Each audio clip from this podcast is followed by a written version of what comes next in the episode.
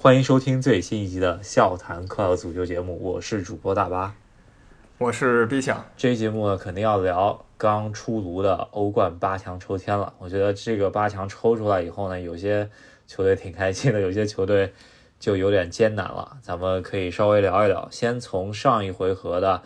十六进八的最后四场比赛聊一聊，因为这一次的八强抽出来之后呢，感觉还挺巧的，因为后两个比赛日出呃踢出来的八强的四个球队呢，分别对阵上一周踢出来四个球队，就感觉像是提前安排好的，是吧？是，就如果你不太清楚欧冠赛制，你可能以为这个甚至是什么。上下半区之类的，对吧？其实它就是一个巧合了。如果你是阴谋论的支持者的话，那它就是提前安排好的。那也是我们这个《天龙八部》系列吧，就每次欧冠到八强，我们都出这么一个节目，已经是这个系列的第五期节目了，也就是我们第五次聊欧冠八强了。那喜欢我们节目的朋友，最好给我们的专辑打一个分儿啊，这个对我们还挺重要的。那先说一下这周四场球吧。啊，这周四场球，我觉得一上来有一个重中之重的比赛，大家期待最多的吧，就是。曼联跟马德里竞技话题挺多，因为周末的时候呢，C 罗着实神了一把，三十七岁上演帽子戏法，一个人把热刺给打倒了，真的是拖着曼联往前走啊！像曼联后卫再怎么坑他，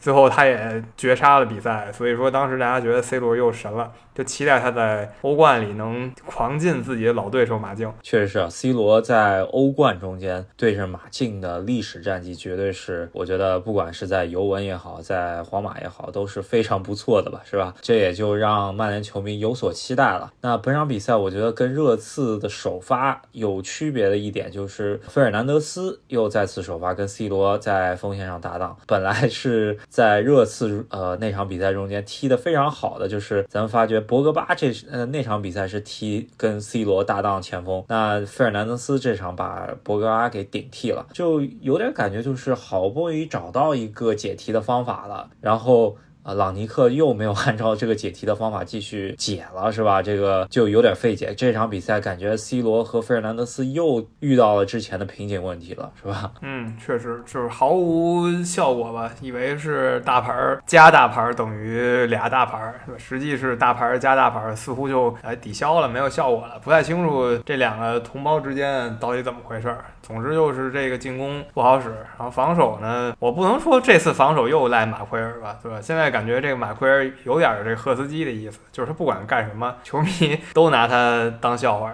他上周周末进那个乌龙球确实非常搞笑，但这周这个欧冠。就说这个丢球吧，跟他确实没什么关系。但是赛后球迷依旧是嘲讽他。对这个球，其实是感觉彻底呃右边就都空了，然后人家左边翼位上来之后给顶进去了，是吧？但是这个球基本上是人家反击过程中间整个后防线向左倾斜，然后右边给空了。我觉得跟马克尔关系不太大，说实话，而且是自己后场球有一个失误被别人。打的一个反击嘛，对吧？朗尼克这个球队冠十六进八就出局了，这个真的还是属于低于预期吧。如果这个赛季争四再没争到的话，那曼联这个赛季我觉得就不及格了，是吧？是，就是曼联最后搏命一击就是争四了。如果争四成功了，那咱就说他六十分吧，六十就是保住面子，最低标准得到。因为我们回顾一下，去年八月份很多球迷。还有专家，就包括我们两个人都说曼联是一个争冠球队，甚至我们当时觉得说四强无悬念。那踢到赛季中后段，四强中三个球队无悬念，曼联是拉大胯，在阿森纳跟阿森纳争这第四名。他其实落后挺多，阿森纳就是在积分榜上有挺大优势，所以他最后的希望就是进前四。如果进不了前四呢，实在没话可说，差中之差。所以现在就甚至有球迷说啊，这会不会是 C 罗在欧冠淘汰赛上的最后一场表演？就如果说 C 罗不愿意在曼联待的话，这会不会是他？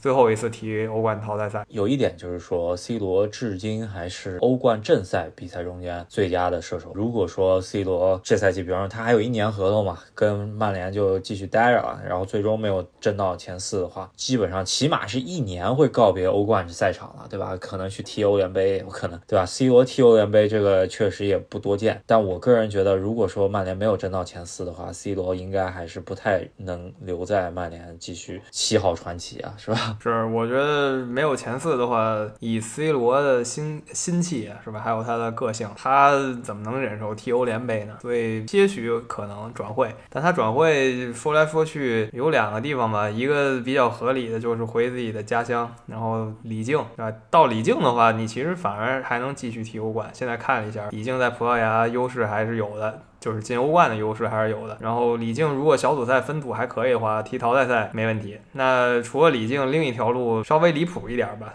就是去巴黎，这个是去年我畅想的。我其实去年非常想看看，如果说这两个巨星 C 罗和梅西都在巴黎踢，会是什么效果？我甚至不期待他们的竞技水平，我就是期待这个星光啊，就足够把这个所有社交平台啊，或者所有球迷圈啊刷爆了。我甚至觉得，就是说他去巴黎有可能一点，就是梅西就又挪窝了，呃，可能巴黎就拿 C 罗去顶替梅西了，这都有这可能性嘛，对吧？毕竟卡塔尔世界杯。他需要有一个头牌，在姆巴佩很有可能会离队的情他希望在世界杯期间有足够大的星光，就是相当于是卡塔尔所拥有的财产，在卡塔尔世界杯上踢嘛，对吧？我觉得是有可能发生的，就是说，如果是梅罗合并的话，这件事情，我觉得在石油天面前，这都有可能是吧？是，就是说这两大巨星这个赛季都是十六强啊，就黯然离场。所以说下赛季你说把他们俩凑到一起的话，两大。大巨星在一起发一下光，我我觉得还是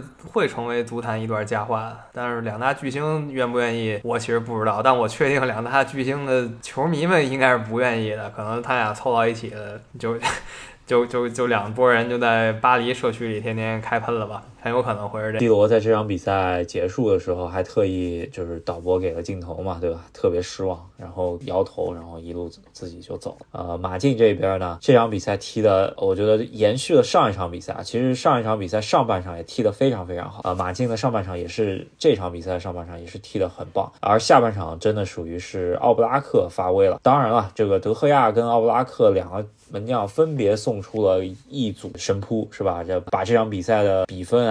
维持到了零比一这个比分，不然的话，如果我觉得是普通门将的话，应该进球会更多一些。不管德赫亚还是奥巴拉克吧，都可以算是马竞产品，就是两个守门员都是马竞产品。其实这个德赫亚今年一整年，就是说一个赛季都相当可以，但是他的前面的中后卫又突然不灵了，所以说曼联这后防去年可能德赫亚平平庸庸的，今年德赫亚状态上佳，结果又换成中后卫不给力了。那马竞恭喜马竞了，西蒙尼带着马竞这么多年。啊，终于说趟过了 C 罗这道坎儿。之前咱们也提了，甭管皇家马德里还是尤文图斯，对吧？C 罗甭管多大，见着马竞呢就能啐马竞。那现在 马竞终于迈过这道心魔，倒不是说这波球员吧，很可能就是主教练他迈过这道坎儿。确实是，特别是那年跟尤文两回合，西蒙尼做了那个 非常夸张的爆弹的拼入动作，然后之后被 C 罗逆转，我感觉特别伤士气吧。这场比赛又是洛迪感觉发威啊，两场比赛一球。一一注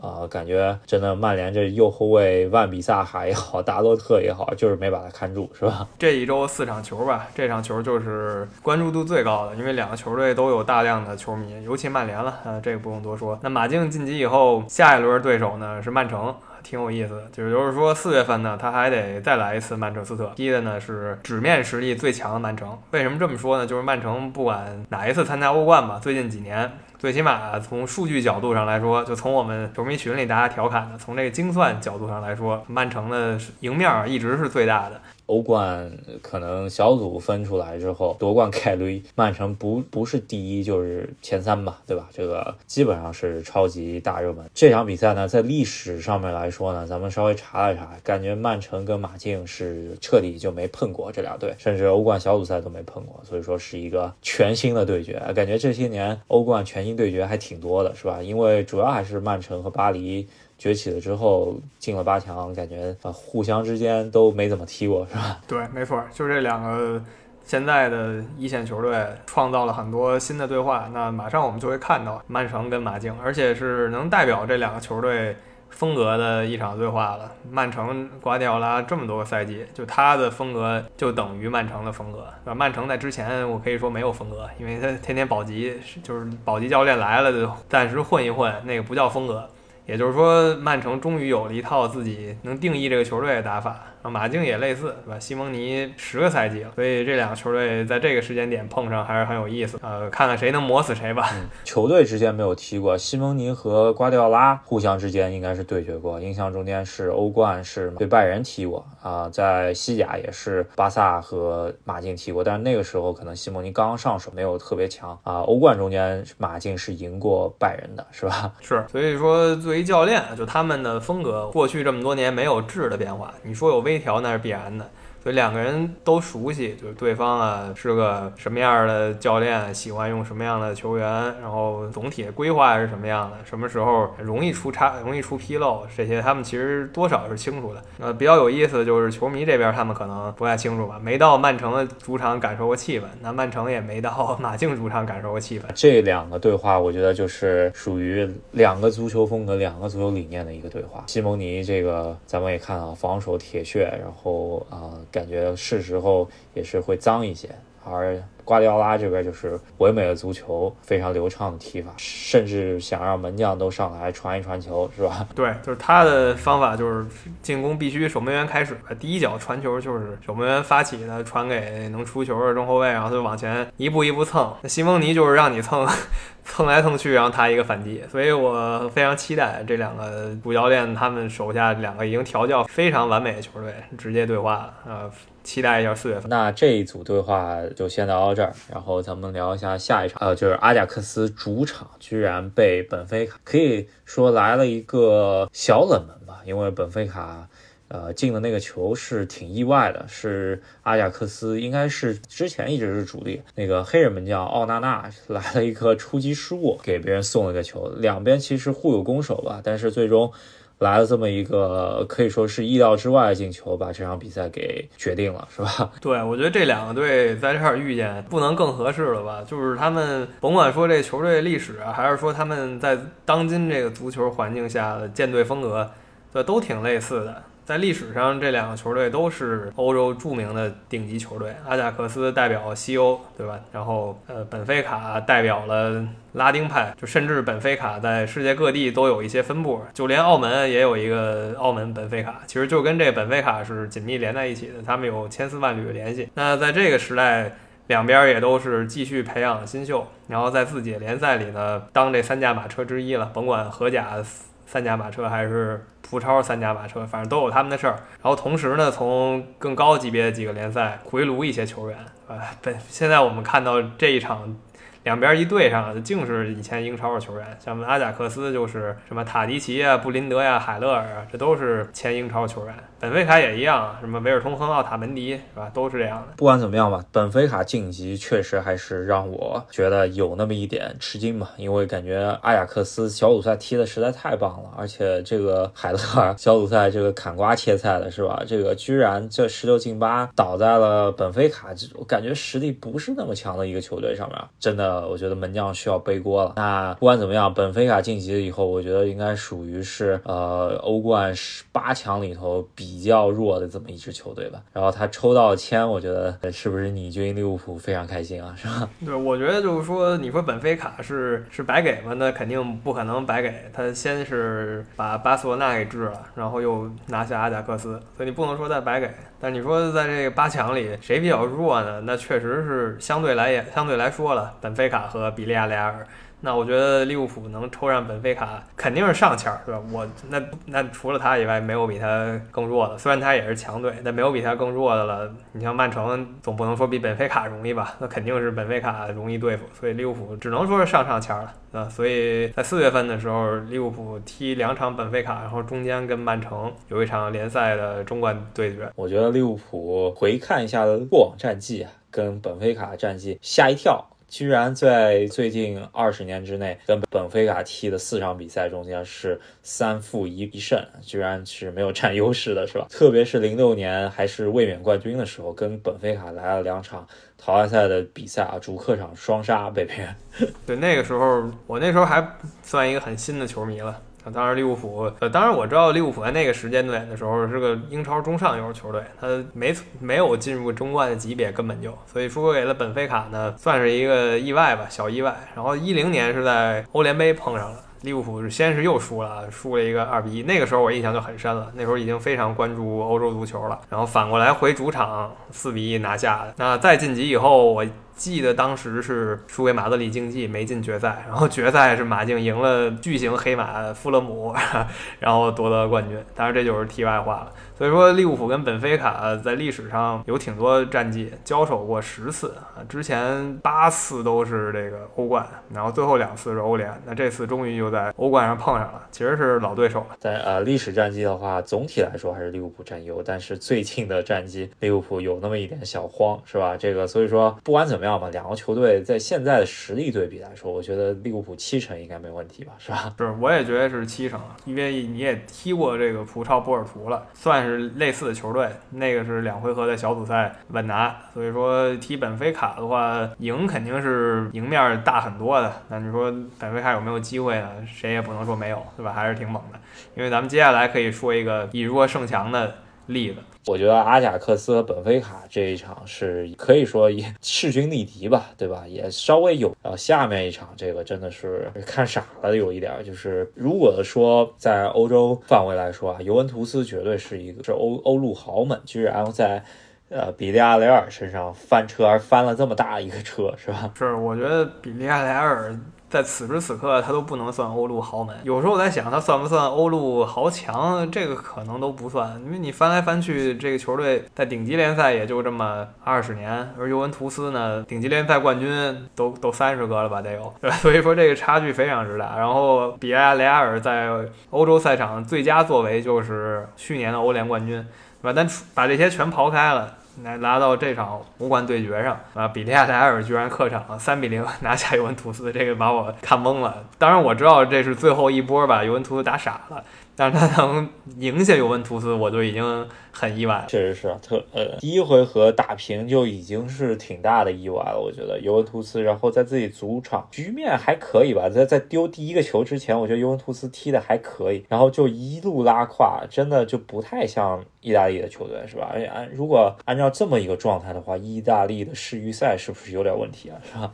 是，我觉得意大利这场完了以后，欧冠就全军覆没了，对吧？那那怎么说？意大利球星们赶紧痛定思痛，在世预世预赛上表现一下呗，对吧？那葡萄牙的那边本菲卡还在八强里踢着。那再说回这场球，就是埃梅里算是一次大师级表现吧，对吧？他其实，在什么豪门，他一向是捉鸡的，但是在这种中上游球队呢，他老是给人惊喜。那这场绝对是他的一个代表作。最好的例子呢，就是在塞维利亚期间。大欧联杯，他就是呃连续三届，堪比齐达内是吧？小齐达内的感觉是吧？然后到了巴黎呢，是欧战翻过几次车；到了阿森纳是没有欧冠踢的。而现在回到欧冠来说，他这个十六进八这个在呃以弱胜强，我觉得是他比较在行的这么一个本事是吧？对，我觉得特逗的一点是他之前大家说他只会踢欧联是吧？欧冠他在巴黎。那一手好牌就玩脱了。那他在阿森纳呢？他只会踢欧联，阿森纳也一路踢到了欧联决赛，最后输给切尔西了，对吧？就是说他在欧联非常有作为。他到比利亚雷亚尔去年又给人来了个零的突破，拿了个欧联冠军。所以这次到欧冠，大家都没期待他，就觉得他只会踢欧联，对吧？踢不了欧冠，谁能想到呢？啊，以弱胜强，就完全就是说靠自己那套战术吧。我只能说他可能把尤文图斯给彻底看透了，天天看尤文图斯录像啊，彻底看明白了。那三个进球呢？怎么说有那么一点小巧合吧？十几分钟之之内呢，有俩点球，基本上都是那种反击进球嘛。然后可能就是前场有两三个球员，然后踢得非常不错，一波推推掉了，是吧？这个意大利混凝土的防守在怎么说情急之下要压出去的时候，就被艾梅里打反击了，是吧？是，真的是忙中出错。那个尤文图斯以防守著称的几个著名球队吧，最后一时间就是防。守一下节奏乱了，就真的就是整个人节奏乱了以后就喘不上那口气，对吧？你就埃梅里就不给他喘气的机会，你就没倒上这口气的时候，他连续进了几个，咱也就不用倒上来了，你就一口气。呃，两个反击，一个是定位球，非常好的执行了埃梅里的战术。我觉得这个进球之间啊，肯定是跟埃梅里的战术布置是有极大极大的关系的。而这边囧叔可能真的就是是九叔战阵吧，感觉在欧冠淘汰赛中间，如输给埃梅里，应该是他比较。较暗淡的这么一个战绩吧，是吧？这个之前也是进过欧冠决赛的教练，也好不容易回到一线来执教了。这个第一个赛季稍微差一点，我觉得也可以理解吧，因为毕竟也是太久没有执教了，是吧？那比利亚雷尔晋级以后，下一个对手呢，拜仁慕尼黑了，这就不是很容易了，对吧？拜仁慕尼黑一路疯狂的虐别人，虐到八强了，也是在众多对手中啊，给了埃梅里一个他完全不熟悉。你想，他离开英超也没多久，像切尔西啊，然后利物浦啊，然后曼城啊，他都多少有些印象吧。然后，然后西甲的球队呢，不用多说了，不管皇马还马竞，就天天碰的球队，也不用多提了。那拜仁算是一个他不太相对啊不太熟的这么一个球队，所以看看他所谓战术大师吧。他要是能把拜仁撂倒了，那他我能把他吹上天。是是，就是晚上好，先生，能不能把拜仁再来一个超级大黑马，是吧？我觉得这个难度极大，但是我我不觉得比利亚尔是白给，因为这赛季欧超杯跟车子踢的那一回合，我觉得比利亚尔非常难对，跟车子踢的难舍难分吧。起码我觉得，当他想防守好的时候，不想攻出来的时候，没有那么容易被打花就我是这么觉得的。那拜仁这边主要还就是真。是纳格尔斯曼没有太稳定，我觉得这场对决不不能说白给，有点类似于利物浦本菲卡这个感觉。嗯，我也觉得七三开。然后至于有球迷现在我看大家说什么他在讨论利物浦跟拜仁对决，这个我觉得就痴人说梦，有点早，有点早。就像我们说的，利物浦七成赢本菲卡，拜仁七成赢比利亚雷尔，对吧？那两个七成你算在一起呢，大概就知道了利物浦跟拜仁遇上没那么稳，是吧？两边都得发挥出自己应有的水平吧，他才能晋级。所以现在。现在就是说，半决赛拜仁对利物浦呢，有点想当然了。当然了，我们可以稍微畅想一下，这个还是比较大概率发生的一件事儿。如果是拜仁对阵利物浦，那这个两回合主要一个就是拜仁跟。呃，在德甲这边是有一场比较重要的比赛，就是跟多特蒙德是四月会踢。如果说这个时候多特蒙德能够把拜仁稍微阻击一下的话，那他后面德甲就不敢胡乱踢了。而利物浦这边，呃，英超和足总杯都还在踢着，所以说他的这个除了欧冠之外的担子还是挺重的，是吧？对，就是说利物浦在未来两个月吧，就是没有一场球他能歇下来。联赛咱不用说了，跟曼城都是一样的，两队都得。全力去争。那足总杯呢？这周末有一场，一踢一个英冠诺丁汉，也是赢的可能性当然是很大了。假如说赢了的话，那你四月份还得踢足总杯，再加上欧冠，本菲卡你肯定不能说我我不认真踢吧？这都得认真踢。那这些比赛加一起，压力肯定非常大。那拜仁这边呢？他德国杯之前玩线了，已经淘汰了，那就是德甲了。如果说多特蒙德就一直赢，然后包括连那场直接对话多特都赢了的话，那两个队还得在最后这么三轮。去争冠，那拜仁不能放松。如果说多特蒙德早就开始掉链子，那拜仁又提前拿冠军了，那这个大家理想中的利物浦对拜仁的对话，那利物浦稍微难点，你踢得太累了。而拜仁呢，可以拿这些德甲的这些挺有实力的球队吧，练兵，天天各种练，而且体力呢也不用掉太多。而这边我觉得利物浦现在看下来啊，如果说是一直咬着曼城的话，那唯一一场可以稍微放一放，就是说大概大家不用百分之百投入，可能就是。第一回合对本菲卡，四月五号这场可以稍微歇一歇，因为第二回合还能追回来，是吧？那我觉得这是利物浦可能最最放松的，非常讽刺的话来说，就是最最放松的一个赛程了，是吧？最最放松的一场就是四月五号跟本菲卡，肯定是如如果说啊，他就是想攒劲儿的话，那就是那一场在本菲卡的主场里守守守守守，然后不太往上攻，呃，来个零比零完事儿，然后咱们下周再说了。那这就是欧冠的一个半区吧，然后。然后咱们再聊一聊下一个半。首先，呃，聊一聊啊，不对，在咱们这就是欧冠的一个半区吧。然后咱们再聊一下最后一场对决，就是啊，呃，切尔西这边是不惊不险的把里尔给拿下了。而比较慌的就是上半场先丢球嘛，然后呃，欧足联这边，我觉得这个点球是没太大问题的。当然，这就是在这么一个节骨眼上面给判了个点球啊，让我稍微捏了一把小汗。但是点球进完以后呢，可能过了几分钟，切尔西就扳了一个球，那就稍微好一点。然后阿斯皮利奎塔作为队长进了一个球以后啊，那比较稳定了，切尔西顺利进入八强。而抽到签呢，这个签运，我觉得在这个这个半区里头。我觉得不算特别。你让去抽马竞和曼城来说，我觉得情愿先抽皇马吧。是，如果说你知道啊，就是在另外那三个队里选的话，你应该是去选皇家马德里。那比较有意思的一点是，去年刚跟皇家马德里踢完，然后切尔西踢完去年那场淘汰赛呢，就那两场淘汰赛对皇马的总战绩还是保持不败的。其实这个在欧洲一线球队对决中真的太少见了，就真的太少见了，就是两个顶级球队拿出来一个愣是从来没输给过另一我觉得按照概率学来说的话，切尔西这次应该要输给皇马。所以说，呃，我给切尔西本赛季的预期啊，其实是要联赛夺冠，然后欧冠呢可能就是八强左右。那如果是输给皇马，我也不会特别震惊了。但是我总体觉得啊，总体实力来说，切尔西现在还是稍占上风一点点。然后呃，可能这个赛程不是特别好，因为它是先主后客，稍微差了一点。那但是唯一心里有优势的就是你刚刚说的百分之一百战绩啊上面的压一头，然后。还有一个就是上赛季刚刚踢完，就是两边的人员组合基本上是一致的。呃，再来一波，呃，上赛季的战绩是客场来了个一比一，然后主场来了一个二比零。总体来说还是非常有心理优势的吧。但是切尔西可能就比去年少了一个吉鲁，而皇马这边我觉得基本上没怎么变化，是吧？我觉得真的是已经是非常小的变动。你有的时候看一个球队，他一个赛季就是跟前一个赛季啊，他进进几个人出几个人，最后里外里差他妈十个人。呃，但是这。两个球队加一起里外里也就差那么一两个人，所以说这就是一个去年的重演了。我还是多少看好切尔西这么多一丁丁点，比皇马多那么一丁丁点。那拭目以待了，这场球很经典。如果说你要猜这个区的半决赛谁对谁呢？